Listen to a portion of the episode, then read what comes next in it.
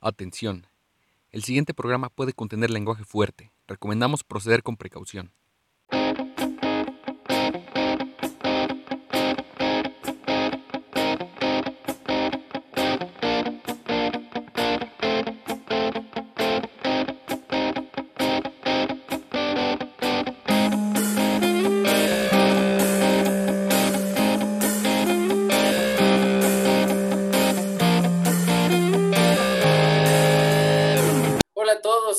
Bienvenidos a esta semana de lucha libre. Vamos a hablar de bastantes cosas. Hubo un miércoles muy activo, muy emocionante. Qué bueno que hemos dicho ya desde hace tiempo, sobre todo Eder y yo, eh, que es una gran época para ser aficionado a la lucha libre. En la gran mayoría, obviamente hay excepciones, pero en la gran mayoría de las empresas. Entonces vamos a tocar esos temas. De hecho, vamos a arrancar con algo un poco eh, polémico que es dividido en cuanto a gustos, porque del lado de New Japan, como ya se había anunciado desde hace más de un mes, se iba a dar la unificación del IWGP Heavyweight y del Intercontinental Championship de New Japan. Y entonces se reveló el nuevo IWGP World Heavyweight Championship, que sería el equivalente, el cual dividió mucho. Hay gente que le gusta, a mí lo particular no me gusta, pero bueno, vamos a abrir el- la mesa, empiecen. Yo odio esto, güey. En pocas palabras. No solo por, porque el diseño como tal no agradó en el 99.9% de las personas. Ni siquiera creo que a Kota Ibushi le gustara, güey, porque de hecho en el video que sale eh, revelando el título, no, o sea, Kota Ibushi nunca es muy expresivo, pero yo siento que te transmite la, la energía de que no le gusta, güey, de que no le gusta el diseño, güey. Y no solo es eso, güey, no solo es que el diseño no me guste, güey, sino que la idea de separar, o sea, de unir los títulos y dejar como ese limbo para un campeonato mid-card eh, secundario que de hecho ha sido principal a veces en la empresa, ¿no? Refiriéndome al Intercontinental o lo que fue el Intercontinental. Eh, o sea, lo dejas, dejas la historia, ¿no? Atrás y, y destruyes pues ese pequeño legado que tenía en estos pocos años que tenía de existencia, ¿no? Sin embargo, creo que se estaba como labrando buena, pues una buena historia en la empresa, como digo, ¿no? Entonces, por ese lado no me agrada en absoluto, güey. Sin embargo, eh, quizá es New Japan, güey. O sea, errores ha tenido pocos, güey, estos últimos años. Y creo que pueden quizá llevarlo de mejor modo, güey. Quizá, no sé, como va a estar, estar la rivalidad con Osprey, puede que, pues por ahí puedan salvar un poco este, este, pues descalabro, ¿no? Pero sí es un paso hacia atrás quizá para lo que se esperaba, ¿no? Bueno, no puedes esperar mucho para la unificación, ¿no? Eh, normalmente cuando se hacen unificaciones de, cinturones es, es rara la compañía que lo logra hacer de una manera correcta, eh, tanto en diseño como en mantener el legado de ambos cinturones. Eh, un claro ejemplo, pues digo, no es una unificación como tal, pero pues es cuando eh, cambian el título de los pesos pesados de la WWE, que estaba en SmackDown, cuando lo cambian al título universal. Eh, a la gente obviamente no le agradó. Un, un, cambio totalmente que destruyó más de, creo que 30 años o 20 años de historia para un título que además era defendido por un part-timer. Espero que eso no pase en New Japan. No, no creo. Ellos no son normalmente de darles títulos importantes a los part-timers pero el diseño no es malo, en realidad no es malo el diseño, el diseño está padre, el problema es que no, no puedes dejar de compararlo con, con los otros dos títulos y la verdad es que el diseño de ambos títulos era bastante... Estaban perrísimos, güey. Eran bellísimos, güey. O sea, es era que no era... Un no clásico, es por eso que realmente yo de primeras, en cuanto vi la imagen en la mañana, la odié. En cuanto la vi dije, qué asco, ¿qué es esto? Ya viéndolo con calma, dice, no está fue el título, o sea, hay muchos peores. El Divas Championship, la mariposa esta pitera que tenían, ese estaba horrible. El que sacó Stone Cold de los cráneos fumados también estaba horrible. No estaba o sea, tan feo. Bueno, ese es, de gustos, ¿eh? Feo. O sea, ese sí es como de gustos. ¿eh? Güey, el de Jeff Hardy de TNA, güey, ese estaba de la... Pero este no está... Estos títulos de parejas, güey, estaban perros, güey. No sé por qué cuando lo colocaste la primera vez pensé que era el European. No, güey, es el de parejas. Dice John Cena, de hecho. ¿Por qué lástima que lo retiró el European? Porque había muy buena rivalidad. Se parece, güey. Se parece bastante. Sí, el, el, detalle es que cuando tienes un título tan clásico como el IWGP Heavyweight y el IWGP Intercontinental, cualquiera que lo reemplace no va a gustar. Esa es, esa es la realidad. Bien lo dijo Martínez en el ejemplo. Y de hecho, ese de WWE es un buen ejemplo porque lo que hicieron fue unificar ambos títulos cuando a muchísima gente el World Heavyweight Championship que se introdujo en WCW era para muchos el favorito, así más que el WWE. Entonces fue muy, muy controversial y después de unificar, además crearon el Universal, que es de, ¿para qué unificas y de todas formas al final vas a hacer otro? O sea, no viene, esa disparidad no concordaba. Pero bueno, WWE sabemos que a veces tiende a hacer eso. De hecho, también desafortunadamente hubo una noticia el lunes en el evento de Raw, ya hemos dicho desde la semana pasada que normalmente es una cagada semana a semana Raw, y ahorita hicieron algo que no sabemos si es por una historia, o sea, si, si va a tener un trasfondo más adelante, simplemente ya esta queda de Vince McMahon, pero se deshizo pues la mejor agrupación, la mejor historia que había habido en WWE en últimas temporadas, y bien lo dijo Martínez antes de empezar la grabación. O sea, apenas bueno, ni un año duró esa mierda, porque de hecho fue después de que debutó MVP en el, Royal sí. Rumble. Sí, ni un año. Entonces, comentarios, Martínez, dale. Pues, sabemos, eh, un año, ni un año duró el stable, ni uno. Ese stable daba para muchísimo por el impulso que se les había estado dando. La manera en romperlo antes de WrestleMania ni siquiera después de WrestleMania, ni siquiera les das su spotlight como se merece. New Day llega, lleva seis años en ese stable sin ningún tipo de cambio. Les dan títulos a cada rato. Digo, ya lo dijiste tú, Cover. El problema es que nada más tienes esos dos equipos de pareja porque los demás no sirven para nada. No se les da tiempo, no se les da desarrollo de historia, a pesar de que tienes grandes estrellas, no haces nada con ellos. Pero ahora, yo no sé quiénes van a ser los retadores para el título de parejas, porque tu otro equipo más fuerte ya se rompió. Es triste, es algo muy controversial. Eh, yo creo que a la mayoría de la gente no les gustó. Había gente que ya estaba harta de que eh, interferieran en, las peleas, pero eso no significa que debas de separar el stable, sino significa que debes de darle su lucha y su tiempo a tu campeón, nada más. ¿Quieres hacerlo una bestia indestructible? Está perfecto. No hagas que estén interfiriendo en sus luchas. Nada más es eso. A ellos dale el título de parejas y que se dé un stable súper fuerte como lo fueron en su momento, varios equipos que mantenían un título individual y los otros compañeros, que eran de midcard para abajo, le das el título de parejas. Y entonces fundamentas muy bien el stable. Pero no.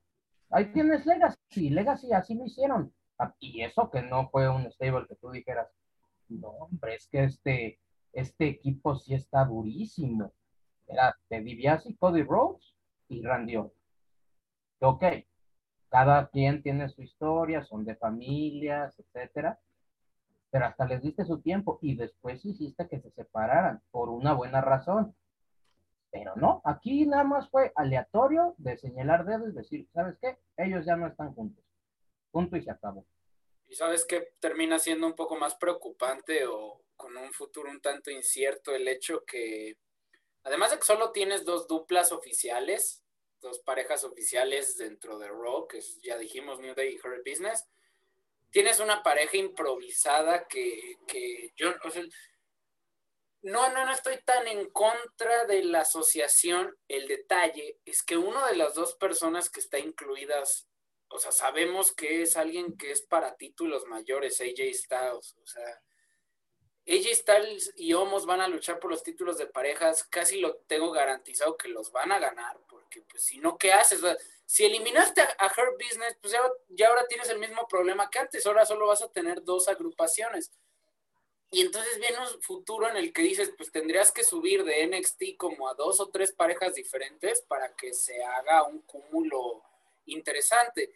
Ahí es donde yo no entiendo para qué tienes títulos de parejas de cada marca, de Raw y de SmackDown. NXT tiene sentido que tenga su propio, pero los otros, ve- vean los que eran campeones de parejas de Raw hace un año, que eran parejas de, de SmackDown hace unos meses, que ya prácticamente no salen en la televisión. Eh, ya iba a decir Private Party porque se parecen, pero no, no, ¿cómo se llaman? Street Profits.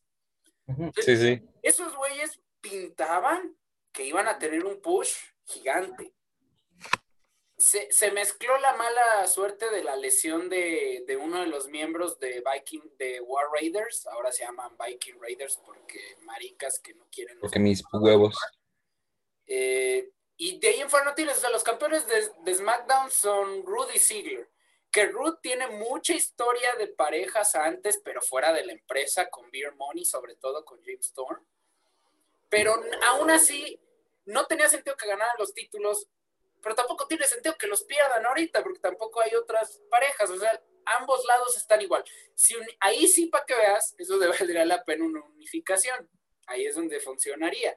Porque entonces por lo menos tienes cuatro diferentes parejas a, lo largo de las dos marcas que pueden estar ahí teniendo rivalidades.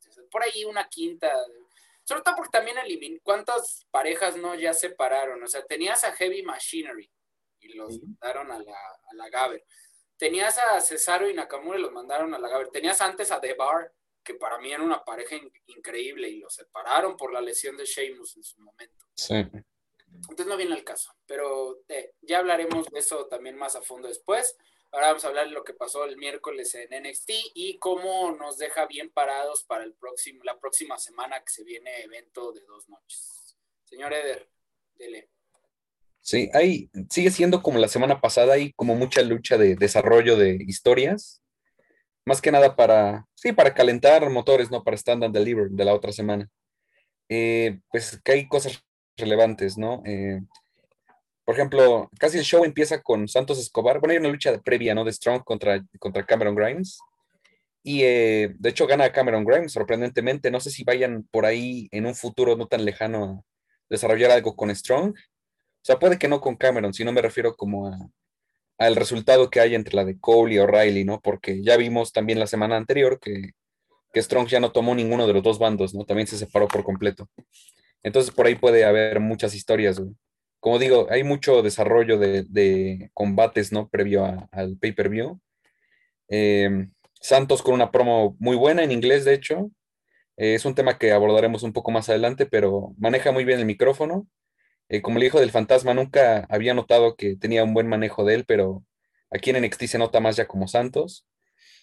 Y este también hay una como un buen eh, preámbulo para la lucha de parejas, ¿no? Que por los títulos vacantes de NXT, hablando de los equipos justamente, ¿no? Aquí tenemos un buen desarrollo de cada uno de los equipos que van a estar inmersos en la lucha. Los Grizzly Young Veterans, ya campeones de NXT UK, que pues les da muy buen prestigio. Este MSK, que son los anteriores Terrascals, que eran un equipazo, güey, y son un equipazo todavía. De hecho, ganaron ellos el, el- el trofeo de Dusty Rhodes. Entonces creo que vienen muy bien, este, como pusheados, vaya. Y el legado del fantasma, que han apoyado muy bien a, la promo que ha tenido Santos Escobar. Entonces creo que, creo que va a ser muy interesante la lucha, güey.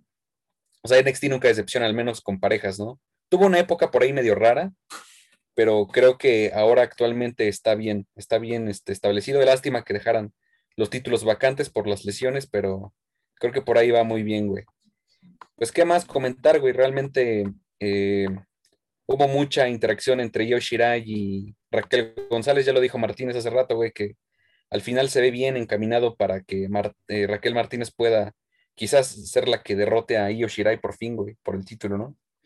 No sé cómo vean ustedes, güey, pero creo que lo están desarrollando bien, güey, como siempre lo desarrolla NXT, y se hace como antojable ver el pay-per-view de dos días, güey. No, es una buena previa. ¿Sí o no? No, sin dudas, yo nada más estaba esperando a ver qué decía Martínez, pero sí, Ah. el mes que realmente res- eh, resumiste bien eso, ¿no? O sea, yo creo que NXT es un show muy bueno, pero tiene la mala suerte que por el momento está al lado de Dynamite. Es el único detalle, porque es, es excelente, lleva años, afortunadamente, porque recordar que la primera y la segunda temporada de NXT, híjole, no muy bueno.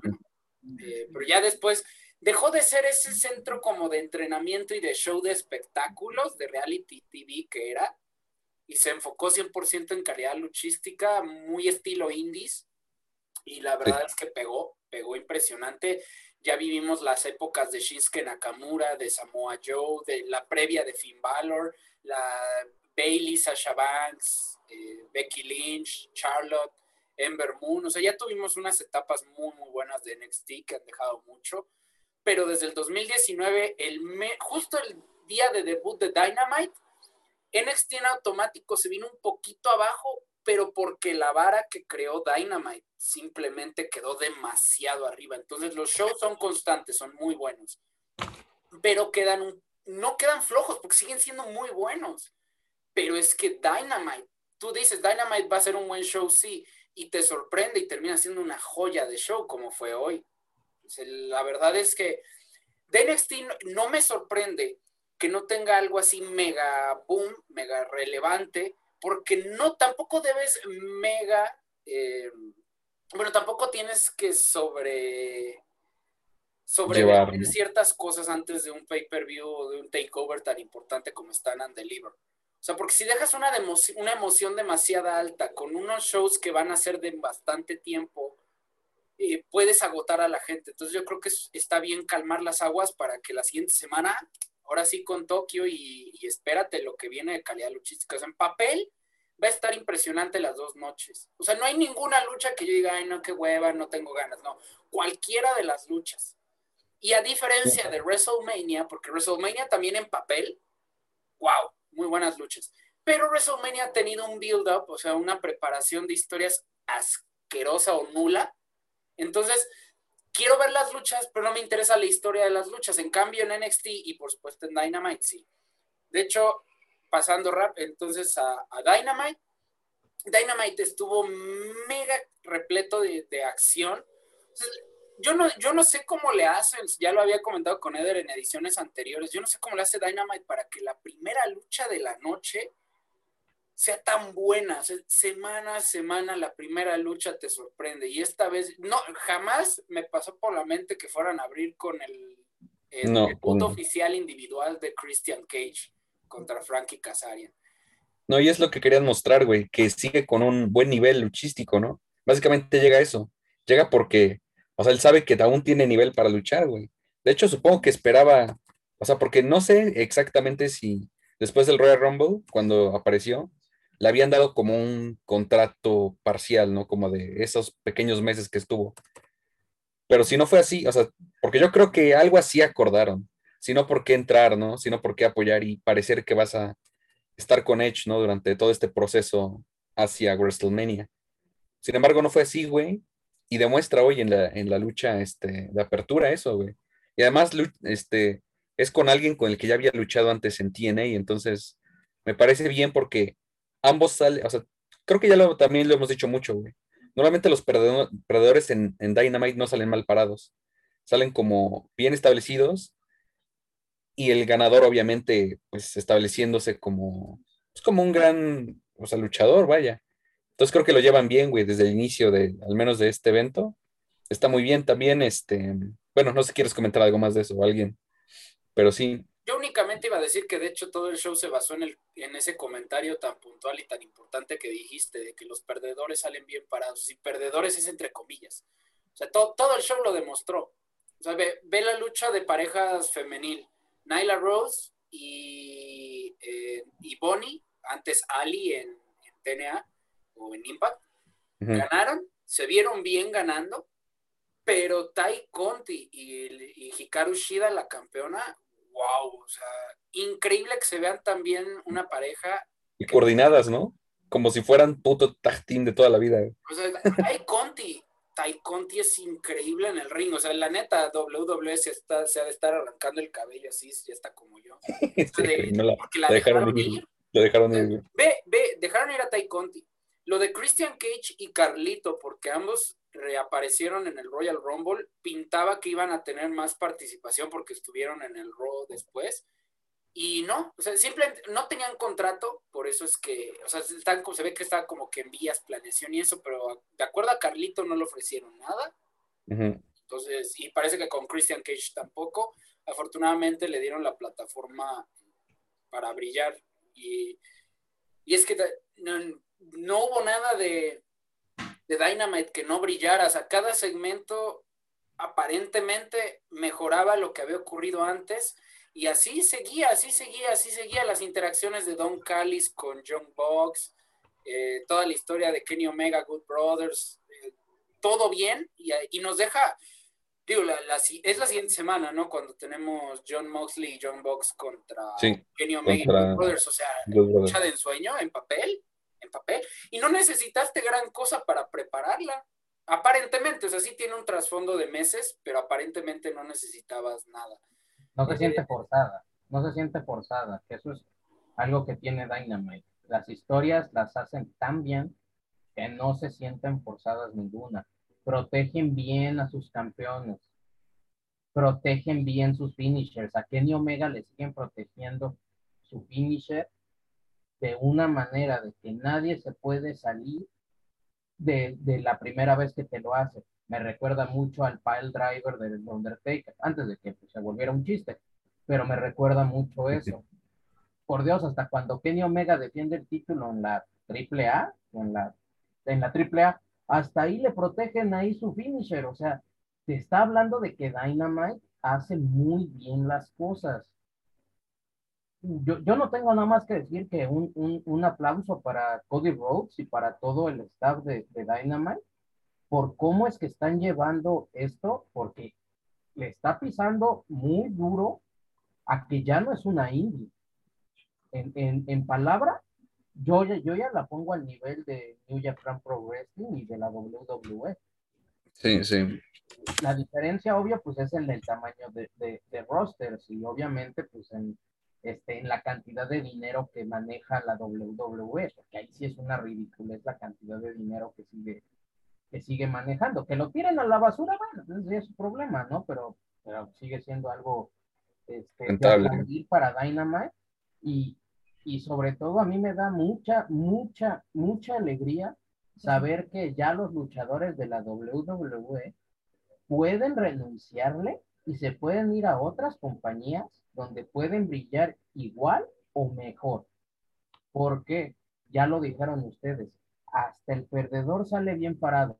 Es raro ver un squash, es raro ver una lloviada de cuatro o cinco minutos a alguien. Es raro ver que a un cuate lo pongan así súper arriba y que su rival se vea como un idiota. O sea, y eso a mí me da mucho gusto porque solo te hace, te hace querer ver más el show. Porque dices, ay, otra vez Braun Strowman le le, ganó a Shane McMahon y a Elaya.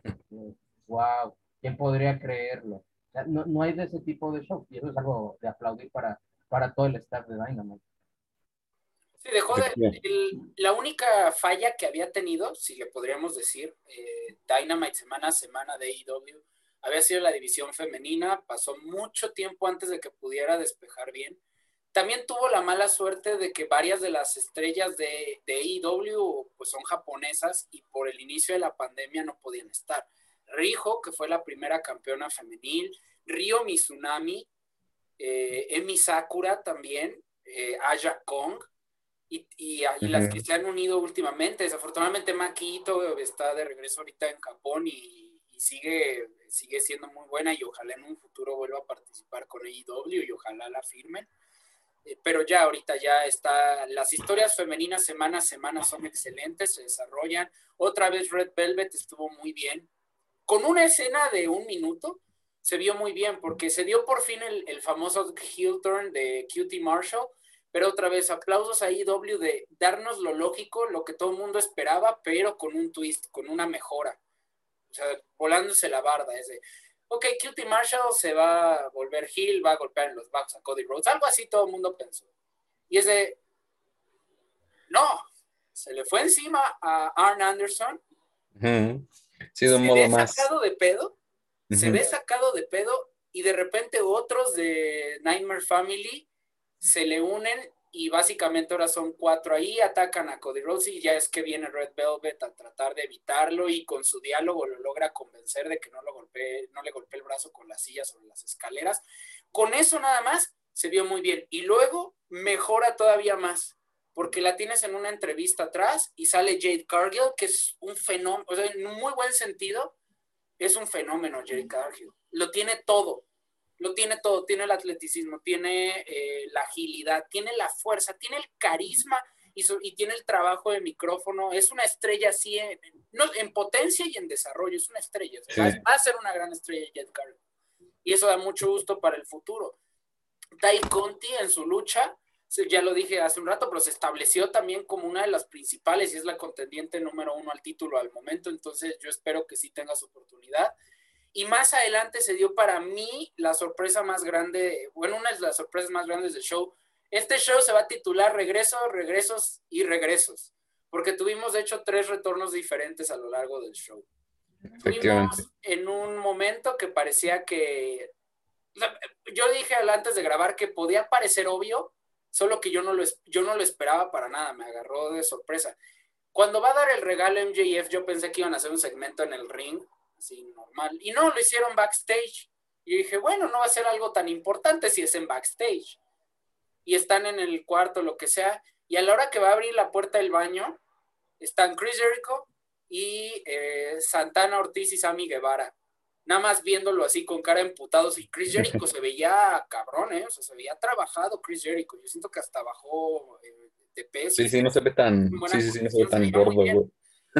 Y tuvo un toque de comedia preciso y perfecto sin abusar de la comedia, con la cara de MJF y cierra la puerta del baño, pero inmediatamente toma, tona, tomo, eh, agarra el tono de seriedad de vámonos, vámonos, vámonos. Y a la hora de abrir la puerta para salir, ahí está Jake Hager, antes Jack Swagger, y ya se arma el, el desmadre, le meten una putiza a Pinnacle, excelente. Yo dije, ahí está la nota de la semana. No, en la pelea estelar, de la cual yo no esperaba nada, Nadie, güey. AEW me dijo, ah, no esperabas nada, chinga tu madre, vamos a hacer una joya de lucha.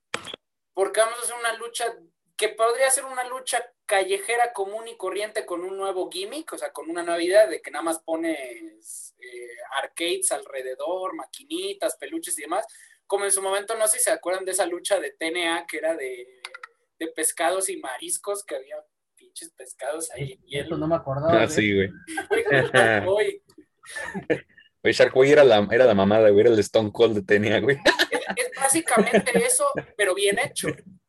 Eso bien hecho y sin risa. Sí, güey. Porque ya que se están agarrando a putazos, Miro se ve como una bestia brutal, increíble, excelente.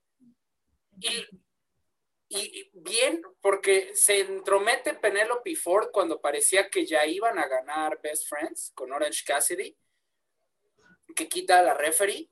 Pero Sí. a la hora que se van a armar los putazos, está una maquinita de peluches y sale Chris Statlander, que vuelve de una lesión que la tuvo al margen más de un año. Qué gusto me da, o sea, yo salté al ver a Chris Statlander. O sea, lo que va a dejar en la empresa, o sea, ya lo había demostrado, pero lo que se viene.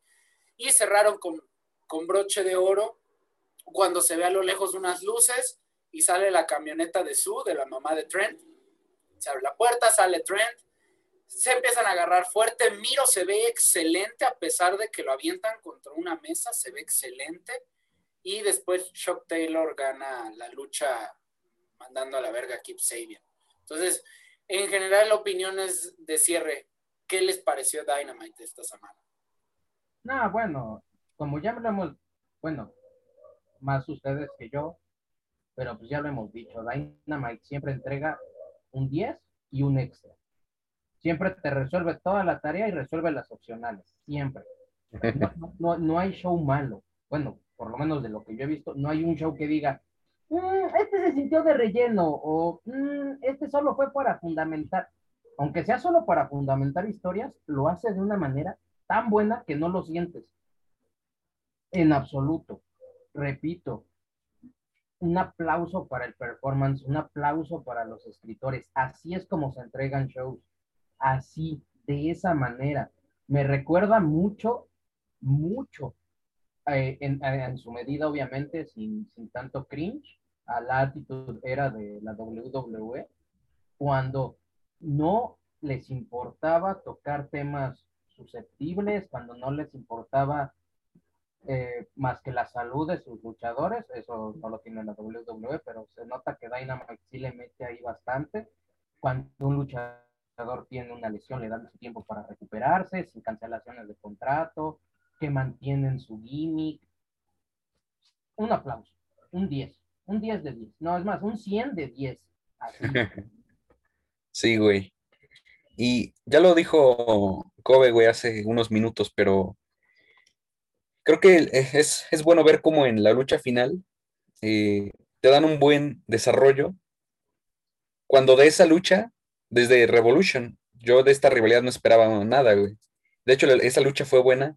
Y esto, güey, hace notar que las storylines las puedes corregir bien, güey. O sea, si tú, o sea, ya para los fans y para uno mismo como productor y desarrollador de la empresa, güey. Porque así le diste mucho, mucha relevancia a, la, a la actividad de Miro, güey, en Dynamite, porque es de lo que realmente como que medio se quejaba tanto la gente como, pues él mismo indirectamente, ¿no? Porque no tenía como tanto protagonismo en la empresa y ahora lo tiene, güey. Y no solo él, güey, los Best Friends lo tienen un chingo, güey, demasiado, güey. A mí que cuando Orange casi se unió el equipo, güey, me encantó, güey. Porque aparte, la actitud es como un poco chocante entre ellos en el buen sentido de la palabra, güey. ¿No? Pero creo que congenian súper bien, güey. Y, y me gusta más, güey, porque esto es, o sea, es el o sea, haciendo referencia al, al, stable, es el pináculo, güey, del show, porque es la parte fundamental, el main event, güey. Es muy curioso, porque uno no espera ver una lucha así en el, en el main event, y es buena, güey, y te hace, pues, engancharte, ¿no? También a la misma historia y a todo lo que es en sí la empresa, güey. Entonces ya lo dijo Martínez, güey, un 100 de un millón, güey. No, es cierto, menos. Pero ya sabes, güey. O sea, súper bien, güey. Al revés. Y, también algo, algo que se arriesgan. Eh, una pelea de este estilo, uno sabe que pueden salir mal las cosas, puede haber boches que causen alguna lesión y que se arriesguen antes de un evento tan importante como el de la siguiente semana, es, es también riesgoso, pero te, te, brinda todavía aún más. Digo, qué bueno que no, que no ha pasado, pero híjole, yo siempre que veo ese tipo de luchas antes de, lo que sería un pay-per-view, llamémosle, híjole, a mí, yo, yo, siempre, yo siempre tengo al Jesús en la boca aquí porque digo, no, no vaya a ser ahorita un botch, alguien vaya a caer mal, una lesión y tengas que cambiar la lucha o tengas que hacer algo rápido para evitar que, este, que no se extienda la lesión. Ya, ya ni hablar de, un, este, de una tragedia. Digo, afortunadamente eso es muy, muy raro que pase pero digo, un aplauso, pero también, también un poquito de cuidado. Afortunadamente te digo, no ha pasado y ya lo dijo Kobe. No esperas, no lo esperas y te entregan más de lo que uno pensaría. Entonces, nada más eso. Sí, fíjense que se está analizando bien y ya que se vienen unos cambios que, que se avalaron en la semana, la siguiente semana oficialmente Impact va a dejar de transmitirse los martes y ahora va a ser los jueves. Y NXT después de WrestleMania se va a pasar oficialmente a los martes. Y yo no podría estar más feliz de esta división. O sea, porque ya lo dije, NXT es excelente, solo que tiene la mala suerte de, chocar ahorita en tiempos con Dynamite. Y sí prefiero mil veces ver a Dynamite. O sea, es que es una joya. Sobre todo porque está mi luchador favorito de toda la pinche vida, Chris Jericho, en, AEW, vocalista de Fossi. Lástima que no tengo playeras de Fossi, se me haría falta. Híjole, tienes que mandarla a hacer, güey. De hecho, tuve que mandar a hacer una, pero no salió bien, por eso no la uso. Lo uso para lavar coches. Sí, es lo malo, pero ya tendré mi playera de Fossi, sobre todo que se viene el, nuevo álbum, entonces yo espero mucho también de, de, eso, ahí los dejo seguir. Lo último que yo quiero eh, hablar de, de AEW que hace muy bien semana a semana Dynamite. También para cerrar lo que hablamos la semana pasada de cómo había estado fallando WWE con sus shows semanales, sobre, todo Roy SmackDown, NXT, ¿no? Eh, hay algo que me, que me sorprende para bien siempre. Semana a semana, las luchas estelares son diferentes personas. Eso es increíble. Eso es impensado en Roy SmackDown, que semana a semana tienen que estar a huevo los mismos. En SmackDown, a huevo tiene que ser Roman Reigns, que ahorita está bien, ahorita se entiende por qué, pero a huevo tiene que ser Roman Reigns. En Raw, a huevo tiene que ser Drew McIntyre y Bobby Lashley ahorita, y antes Brock Lesnar, o sea. Pero no, en cambio aquí es, ahorita tuviste a Miro con Kip Sabian, Kip Sabian que se consideraba un personaje de relief, de medio, hacia, de, media tabla para abajo, ¿no? Eh, y tienes a Best Friends que también empezaron como una dupla de cómica, interesante, con buenas aptitudes, buen carisma y todo, pero que no se pensaba que fuera a ser una cosa. Y mi ya tuvo una lucha de cinco estrellas por Dave Meltzer, la parking lot contra Santana y Ortiz. Ahí tuviste a otra pareja, Santana y Ortiz. Luego tienes a Chris Jericho, tienes a Kenny Omega, tienes a Good Brothers, tienes a John Box, tienes a Cody, tienes a Darby Allen defendiendo títulos, tuvimos a Scorpio Sky eh, contra Darby Allen. O sea, has tenido, tienes cualquiera, se ha notado que puede cerrar el show sin importar si es mega conocido el luchador, si apenas... Dynamite podría cerrar un show perfectamente con dos novatos. Así está Dynamite de bien. Porque encontraría la forma de que cierres con eso. O sea, van a encontrar la forma, entonces no van a tardar. Por eso es que MJF, Jungle Boy, en estos momentos Lee Johnson me está gustando bastante, Tai Conti, Río Mizunami, todo ese tipo de luchadores. Bueno, Río Mizunami sí es, eh, sí tiene mucha más historia, pero no dentro de Estados Unidos o no dentro de la lucha de Occidente. De Occidente. Todos esos luchadores tienen la calidad, son futuras megaestrellas para la empresa y de la lucha libre mundial. O sea, eso se viene, se viene muy bien y da mucho gusto. Sin duda, sin duda. Ahora, el, vamos a aprovechar que en la semana, junto con la historia de Andrade, que dejó su salida y que ha tenido alguna serie de entrevistas, y con un desafortunado eh, situación, vamos a llamarle, que pasó en Raw. Bueno, desafortunado no sé por qué hay, hay quienes dicen que fue a propósito, pero hubo una parte en Raw, yo ni vi Raw, obviamente, yo nada más vi un clip en, en Twitter, eh, pero que sí aparentemente Matt Riddle olvidó, sus líneas. Sí. Simplemente salió de la cámara, bueno, volteó a ver a la cámara y se fue. Hay quienes dicen que fue propósito para que se vea así Matt Riddle, así confuso, pero sí se vio mal. Y el detalle es, ese, ya lo hemos dicho, creo que la semana pasada también lo comentábamos, que Roy y SmackDown se basan en guiones, en scripts. Entonces vamos a hablar un poco de, los sistemas de promos. Entonces, quien guste, empiece. Eh, bueno, eh, lo de Matt Riddle, eh, no sé, eh, yo lo vi, igual un clip, porque ya le hemos dicho, nosotros ya dejamos de seguirlo semana a semana, pero eh, no sé, no sé qué planean hacer, la verdad. si eso fue planeado, no sé qué intentan hacer, porque todavía la última controversia que hubo parecida fue la Pipe Bomb de CM Punk. Esa fue como lo más parecido. Pero ahí tuvo mucho sentido porque primero eso sí fue planeado, obvio, ya lo han dicho todo el mundo, que no, es de que, ay, sí, pudo decir ocho minutos de lo que pero después ya lo cortaron. O sea, no, no tiene sentido eso. Eh, no sé qué porque lo de Cien Punk era como el antisistema y el anti-John Cena y que todo el mundo ya estaba harto y bla, bla, bla. Matt Riddle, no, no sé qué intentan hacer. Eh, si eso fue a propósito, no sé por qué se le olvidaría, no sé qué quieran hacer, no sé qué gimmick quieran intentar hacer, no, sé qué storyline quieran manejar. La verdad, y si fue eh, un accidente de que realmente se le hayan olvidado las líneas, vamos a hablar de que su siguiente lucha titular se lo van a quitar, lo van a llovear por un año y después ya no lo vamos a volver a ver hasta que se cambie de compañía. Porque esos errores lo castigan muy fuerte en la WWE. Y a menos que, como ya lo dijo Kobe en su momento, a menos que estés bien parado con Vince McMahon, que tengas una familia super histórica, no vuelves a tener una oportunidad. Gente que no la ha fastidiado, no vuelve a tener una oportunidad, nada más porque alguien lo decidió, punto y se acabó no sé qué intenten hacer. Eh, este, fue un momento súper cringe. Eh, yo no sé qué intentan hacer, qué planean hacer. Eh, me, da mucha lástima. que tu campeón estadounidense ahora lo traten de un chiste nuevamente. No, no sé, yo, yo, yo paso, yo, yo paso. Matt siempre ha tenido como una actitud más relajada, güey, siempre, ¿no? Y eso le ha causado problemas, güey. Como que no le da miedo encarar a otros, güey. Ya, vi- ya pasó hace, no sé, medio año, un año, con Goldberg, güey, cuando se lo encuentra backstage. Y como que él, o sea, porque Matt Riddle siempre habló de que Goldberg era un viejo que no sabía hacer ya movidas, güey. Y que casi mata a Undertaker, güey. Y que fue verdad, ¿no? Al final lo que dijo, lo que dijo fue real, güey. casi vomita este, güey. Pero es que fue verdad, güey. Te acordó de la lucha en Arabia, en Saudi Arabia. No mames, güey. que Es es, que- lo único bueno de la pandemia, que no ha habido ese tipo de shows ahorita. Sí, ¿eh? Eso es verdad.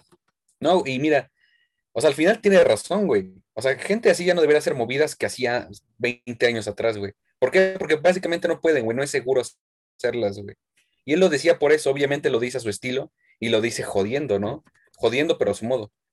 Y como he dicho, es, tiene esta actitud como un poco liberal, güey, un poco valemadrista, güey. Que le ha causado, como te digo, problemas con algunos, güey. Y creo que por ahí va esta pequeña promo, güey. O sea, la promo es básicamente topándose con Asuka, güey. Él va en su pinche este, patín del diablo y le dice, este, o sea, empiezan como a cotorrear diciéndole que si cree que hay patines como de ese tipo en Japón, güey. Está súper raro, güey. Y de repente se voltea a ver la cámara y como que dice, no, no puedo, no puedo seguir. Y se va de la cámara, güey. Azuka le, solo le respondía, ¿no? Así como de, sí, como afirmándole. Pero estuvo raro el segmento, güey. O sea, yo, yo también vi el clip y no vi qué pasó después de eso, güey. Ya ha pasado que, que las, este, las promos se les olvida a algunos luchadores, güey. Hubo una también muy recordada entre Sheamus y Orton, si no mal recuerdo, donde Orton está ahí con el micrófono, güey, y se, se lo aleja un poco y le dice a Sheamus como por atrás, y le dice, olvidé mi línea, güey, ¿qué, qué, era- qué me tocaba decir? La olvidé. Y entonces como que se quedan parados un rato entre, viéndose entre los dos. Y ya creo que Sheamus sigue la promo, no recuerdo muy bien, güey. Pero estamos hablando de Randy Orton, güey. O sea, alguien que ya estaba consolidado desde hace 10 años atrás, güey. Sí. Matt Riddle está empezando su carrera, güey. Y entre comillas, ¿no? Entre comillas, porque realmente ya tenía mucho tiempo en, en indies, ¿no? Pero como superestrella de la WWE, apenas tiene, ¿qué? ¿Tendrá tres años a lo mucho? No creo que tenga tres años ni siquiera, ¿no? No, no llega ni a eso, porque yo todavía el recuerdo haciendo, lo, lo recuerdo haciendo shows en, en Pro Wrestling Gorilla, en PWG, que es una de las indies más importantes o más reconocidas. Y tendrá a lo mucho tres años, y no creo, como No, no dos y medio. Digo, quién sabe, capaz que sí, porque pues con la pandemia ya los tienen, pues ya ni los mido bien, ¿no? Pero yo, yo siento, y aquí es, a lo mejor ustedes tendrán una perspectiva diferente, pero yo siento que esto solo ha sido estimulado por la idea de a huevo llevar un guion semana a semana. Está bien tener un guion preliminar, tener ideas de cómo se van a realizar, porque hasta nosotros realizamos un guion preliminar, de esto es lo que vamos a tratar, pero no hacemos así un desarrollo de Martínez va a decir esto, Elber va a decir esto, yo voy a decir Claramente, porque si fuera así, no estaríamos viendo la cantidad de majaderías que diría, bueno, tal vez sí, pero se escucharían forzadas, en cambio así nos vale vergara y sale natural. Entonces, los grandes luchadores tienen una alta capacidad de improvisación para cuando se les olvida cierta cosa, que yo creo que, obvio, en la atitudera era mucho más permitido, por eso es que La Roca, Triple H, Mankind, eh, Kurt Angle, o sea, tenían una alta capacidad de, llevar a cabo todo.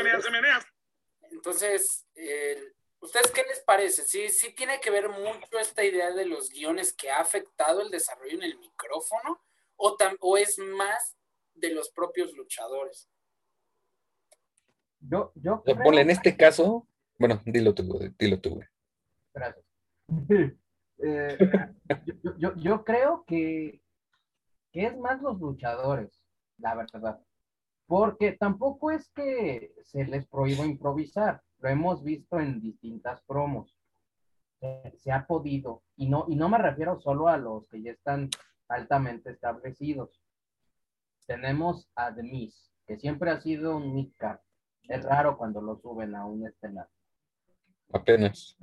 apenas y lo perdió luego, luego. Eh, normalmente yo, yo lo que considero es que es más de los luchadores, porque aún con un guion, aunque, aunque te digan, a fuerza tienes que decir esto, hay un tipo de línea. O sea, obviamente tú tienes el, el formato, tienes el fundamento general de lo que se tiene que decir, de lo que se va a tratar la promo y cómo es que se tiene que llevar a cabo hasta que se termina.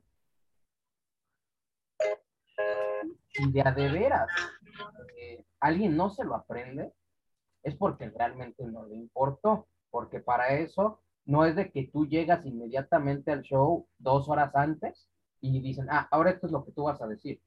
Te lo dan con tiempo de anticipación. Pues te diré, hay reportes recientes que dicen que en Vince McMahon rompe los guiones a la mera hora del show y cambia la cosa, ¿eh?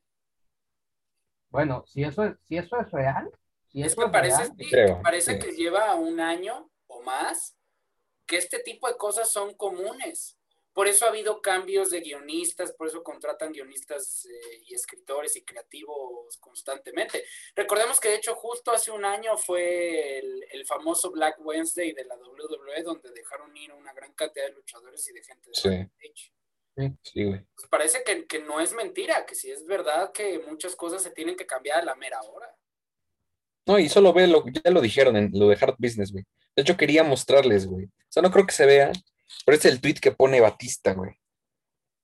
Igual y lo ven volteado, güey. Pero dice, No. ¿a quién verga se le ocurre destruir a Hard Business, güey? Sí. ¿No? Básicamente, güey. ¿Quién tiene, quién, qué, qué, qué mierda, güey? Piensa que es una buena idea quitarle los títulos a un equipo, solo para dárselo a otro equipo que ya lo ha tenido mil veces, solo para dárselo a un equipo que no lo ha tenido nunca, güey. Y que es un equipo aleatorio, güey. Ella está el Siomos, ¿no? Y, y, o sea, al final, sí es eso. O sea, al final termina una pequeña cosa, de un pequeño cambio o error, güey, que tenga la promo, hace que todo pueda desboronarse, ¿no? Todas las demás historias, güey. Más en una empresa como la WWE, en este caso, güey, porque creo que realmente el tema abordado es por esta empresa, básicamente, güey. Porque tanto en Dynamite creo que no tiene el peso así tan fuerte, o sea, sí puede haber errores en, en el- la promo y demás, pero hay mucha libertad, ¿no? Para que ellos mismos, los mismos luchadores y, y guionistas puedan como compaginar ideas y llegar a un acuerdo para cómo llevar la promo, ¿no? Yo Y bueno, ni Japan ni se diga, porque realmente- AEW, AEW tiene ese detalle de prueba y error. O sea, de tú déjate Ujú. llevar, usa lo que crees que te va a servir para, para llevar. Bueno, no, no- sabría cómo explicarlo en español, pero para get over, o sea, como para pegar con la banda, básicamente. O sea, para sobresalir. Porque hasta el, el propio Matt Hardy lo dijo en su momento, de no, pe- no me pegó el, el Broken, en el Broken Universe en, en AEW y tuvo que cambiar ahora por la idea de Big Money Matt que ha funcionado de, maravilla. Eso tiene que ver más con gimmick, pero pues sí tiene que ver un- una gran parte del trabajo en, el micrófono. Hay luchadores que no sabíamos que tenían ese tipo de capacidades en el micrófono y después se desarrollan y demás. Eh, ya nada más para dejar de lado un poco la historia de Hurt Business, solo les voy a dejar un panorama que podría darnos un poquito de esperanza. Y es que hay gente que dice que la idea es que como Her Business para la lucha titular de Bobby Lashley contra Drew McIntyre no puede estar en ringside, bueno, pues técnicamente Cedric Alexander y Shelton Benjamin no son Her Business. Entonces sí podrían intervenir en la lucha al final. Ah, qué curioso, güey. Güey, si hicieran algo así, leí antes sí es cierto, solo que ya no creo en la capacidad intelectual de la WWE para sacar algo así. Estaría muy perrín, güey. O sea, neta, neta. O sea, eso puede ir. Hay, hay una pared, güey. Y se pueden pegar de lleno, güey. O pueden quedar justo ahí para verse súper increíble, güey. Si hacen eso, güey, el puto stable va a irse a las nubes, güey. Ya va a ser este, un stable recordadísimo en la historia, güey. Si no van a ser una mierda, güey. Que es lo más probable, güey. O sea, no hay que. Este, hay que estar preparados para la tragedia, pero hay que esperar un, un milagro, güey, también a la vez, ¿no? O sea, hablando como dice Coven, yo creo que están pendejísimos y no van a lograr algo así. Pero ya veremos, güey. Muchas veces me han sorprendido, ¿no? Estos hablando- últimos años, güey. Sí, claro, obvio. Y hablando un poco de tragedias, eh, bueno, no sé qué opinen ustedes, pero apareció otra vez el tetón Brock Lesnar destruyendo a Drew McIntyre en Raw. Eh, ¿Cómo? ¿En qué- Sin razón aparente. ¿Cómo? ¿Dónde calas, güey? neta. ¿Cuándo, güey? No mames, no es cierto, güey. ¿De qué estás hablando? Neta. No, güey. Tú, tú eres un creativo de la, de la WWE, ¿verdad? No me creas entonces. O estás diciendo que el show cerró después de todo el Pearl Business y que se hicieron mierda a Drew McIntyre en el ring. ¿Me estás diciendo que salió Brock Lesnar? No, güey, no, ¿de qué hablas? Eso pasó hace un año, güey. no está troleando, güey. Sí, no, no es. Pero este, realmente, eh, regresando al, al- al punto de que lo tú Sí. dijiste muy bien, Eder, eh, yo no confío. Yo no confío. Eh, yo lo que espero de este WrestleMania es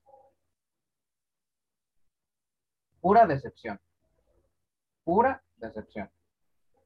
Historias incongruentes, malas historias, pésimos guionistas. Yo no espero absolutamente nada. Ahorita me hypearon un poco con lo que dijeron de Hard Business, pero como ya lo dije la semana pasada, como es lo que el universo quiere, es lo último que nos van a dar. Sí. Así de fácil. Sí. Espero, espero estar equivocado, pero yo ya me hice una coraza con respecto a eso. Para La evitar- esperanza muere al último, güey. para evitar decepción. La verdad. estrategia. Es buena estrategia, digo, si termina siendo una decepción, pues ya no te o sea, no te afecta. Si dan algo bueno, qué bien, te hypean, ¿no? La siguiente semana, de todas formas, haremos nuestro show especial de predicciones para WrestleMania. Hay que hacerlo forzosamente. Para la noche 1 y para la noche 2 será el mismo video. Entonces, es- normalmente las, nuestras Pero predicciones duran Recuerda que es el de 20 miércoles, ¿no? minutos. Este seguramente va a durar el doble porque son muchas luchas de dos noches. Y desafortunadamente no vamos a tener tiempo de hacer predicciones para, eh, a menos que ahorita me organice con estos dos para que hagamos predicciones de Takeover and Deliver. Ahorita me dicen si, si la armamos. Sí, sí, sí. Lo último con lo que yo quiero cerrar el programa es preguntarles, ya que estuvimos hablando del sistema de promos y del desarrollo en el micrófono. ¿Quién es su, eh, su luchador favorito en el micrófono? En, en general, ¿no? Hablas de todas las empresas existentes actualmente. Claro. O sea, es más, si quieren vamos a hacer, eh, bueno, en general de cualquier empresa, no importa si es un luchador del pasado, no, importa si es un luchador actual. Bueno, yo, yo diría uno actual. Bueno, es que es muy obvio, güey. A ver, pienso en alguien más, güey. Iba a decir Kenny Omega, güey. Pero es que es obvio, güey. Es súper obvio, güey. O sea, seguro tú lo ibas a decir, güey. ¿no? ¿Por- Cualquiera lo por pudo qué haber tiene dicho. que ser, o sea, no importa. Bueno, Kenny Omega, güey. ¿No? Y eso, y eso para mí lo hace el luchador completo, güey, de esta generación, ¿no? AJ Styles, Kenny Omega. O sea, no son de la misma época per se, pero están pegados, ¿no? Son como que, o sea, las, las generaciones se unen en una, en una parte, güey. Pero Kenny Omega, güey. Kenny Omega lo hace súper bien, güey. O sea, puede hacerte una promo cómica, puede hacerte una promo seria, güey. Puede hacerte una promo, pues, no sé si triste, pero digamos como más emotiva, güey. Entonces, para mí él, güey. Él sin duda. Sí, lo demostró Eh, con el de Hazme el 69, Don. Sí, muy emotivo, güey. Súper emotivo, güey. Me rodaron lágrimas, güey. No tengo un ejemplo de promos emotivas de Kenny Omega ahora, pero es lo más cercano, güey. No sé qué otro, güey. O sea, deja pensar así. Mira, John Cena lo pulió muy bien durante toda su carrera, güey. Ya no, obviamente ya no está activo. O bueno, no, no se ha retirado tampoco aún. Yo creo que va a dar alguna lucha más, güey. No en WrestleMania, así como lo hacía Undertaker, güey. Pero John Cena lo pulió súper bien, güey. A tal grado que casi casi hasta se burlaba de algunos por hacer promos malas, güey. Porque él sabía que ellos eran la cara o los que iban a dar la cara en las próximas generaciones, güey. Entonces decía, ponte los huevos, güey, y hazlo así, güey, ¿no? Y de hecho, al, al pulir esto John Cena estos años, güey, hizo que su, su nivel técnico, los últimos años también que estuvo activos, fuera el mejor, güey, para mí. O sea, eh, empezó a tener movidas mucho más atrevidas, güey. Este, movidas como más, este, casi de high flyer, güey. Eso me sorprendió mucho, güey. John Cena tuvo un nivel los últimos años increíble, güey. Y creo que eso le hizo como un luchador mucho mejor, güey. ¿no? No sé qué otro, bueno, no sé qué, qué otro piensen ustedes que ha pulido muy bien el, el uso de, del micrófono, ¿no? Que al final es una gran parte, ¿no? En, al menos en la lucha estadounidense, güey. Por ejemplo, eh, a mí me gustaban las promos que daban Stone Cold y La Roca cuando tenían sus feudos. Eran espectaculares. Los dos tenían una habilidad en el micrófono eh, La Roca siempre, bueno, cuando hizo su cambio de, de Rocky a The Rock, este, e- ese, ese cambio, digo, eso es un cambio de gimmick, pero también cuando empezó a hablar de él mismo en El Campeón del Pueblo y hablando de él en tercera persona, Sí. Stone Cold con su famosísima promo de 316 Steve Austin, Just Whoop Your Ass, eh, es, es recordado yo creo que por todo el mundo de la lucha libre. Sí. Me sí, fascinan sí. las promos de, de Edge, eh, siempre con estas ge- gesticulaciones, eh, digamos, eh, de Miss, digamos, alguien actual, llamémosle, porque ya también es un veterano, pero de mí siempre daba unas promos impresionantes, al igual que Chris Jericho. Eh, Shawn Michaels, pues por eso fue llamado The Best in the Business. Kenny Omega me fascinan sus promos también. Es para mí un luchador súper completo. Me gustan mucho las promos que da Pentagon Junior. Eh, me, me- me fascina esa, esa actitud de como de demonio, de, de, de- de güey que no le importa si te rompe tu puta madre, este, sea dentro o fuera del ring. Esa, esa actitud a mí me, siempre me ha gustado mucho de los luchadores.